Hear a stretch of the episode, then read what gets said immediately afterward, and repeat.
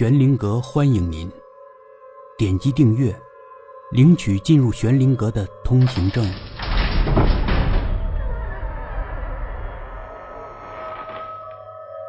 红，第六集，吴昊接受了邀请，这让小丽有点失望。本来她以为刘阿姨要回家了，她可以再给吴昊泡杯红茶，她就有可能和这个大帅哥单独的聊上几句。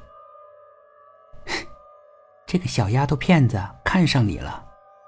出了门，刘阿姨对吴昊说：“吴昊并没有觉得很荣幸，他只是苦笑着。”刘阿姨继续笑着：“我要是邀请他一下，说不定他会把店门关了，跟咱们一起来。”吴昊却不想讨论这个话题。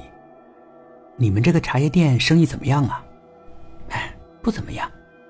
哦，我的工资也很少，但这儿离我家近，这是唯一的好处。的确很近，拐了一个街角就进了一个小胡同。刘阿姨在这儿租了间房。是七楼，顶层。吴昊庆幸没有带自己的大行李箱，上到四楼，刘阿姨歇了一会儿，她脸上是汗，通红通红的。不行了，真老了，身体啊不如以前了。以后可以租个楼层低点的房子。不是还想省点钱吗？楼层低，租金也就高。再说了。在这儿啊，租了好几年了，搬家也麻烦，就没再换地方。吴昊默然。为了每月省下一百块钱，每次多爬几层楼，他现在已经能够理解了。刘阿姨打开房门时，一个小男孩跑过来，扑到刘阿姨的怀里。姥姥，你回来了。小男孩说。怯生生的在刘阿姨的怀里瞧着吴昊，这个异常漂亮的男孩，一双明亮的大眼睛特别引人注目。这是谁啊？是我外孙子亮亮。叫叔叔好，叔叔好。你好啊，你真漂亮。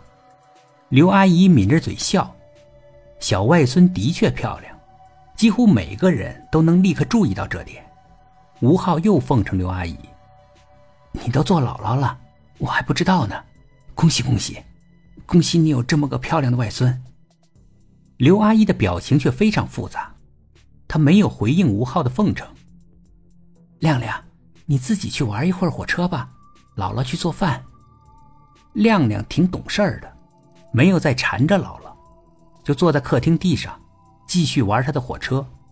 地上有搭建好的火车轨道。刘阿姨径自去了厨房，甚至没有安顿吴昊这个客人。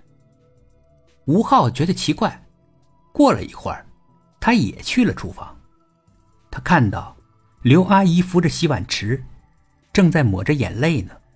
他还不能出声，免得亮亮听到了。怎么了，刘阿姨？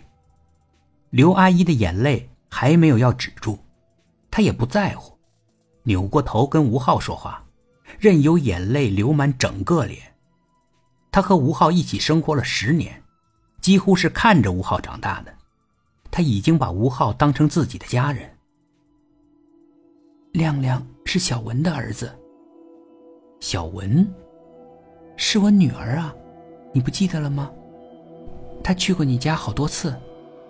吴昊想起来了，小文是个文静害羞的姑娘，是经常到他家的。那个姑娘不爱说话，有礼貌，每次都躲在角落里，悄悄的微笑，每次都是吴昊逗着她说话。吴昊的妈妈也不讨厌他，所以有几个晚上，小文就和刘阿姨一起住在了吴昊家。吴昊家房子大，房间多，而他父母又经常不在家，不在家的时候，就麻烦刘阿姨留宿家里看门。小文有时候就陪着妈妈。本集故事播讲完毕，点击上方的订阅，订阅不迷路。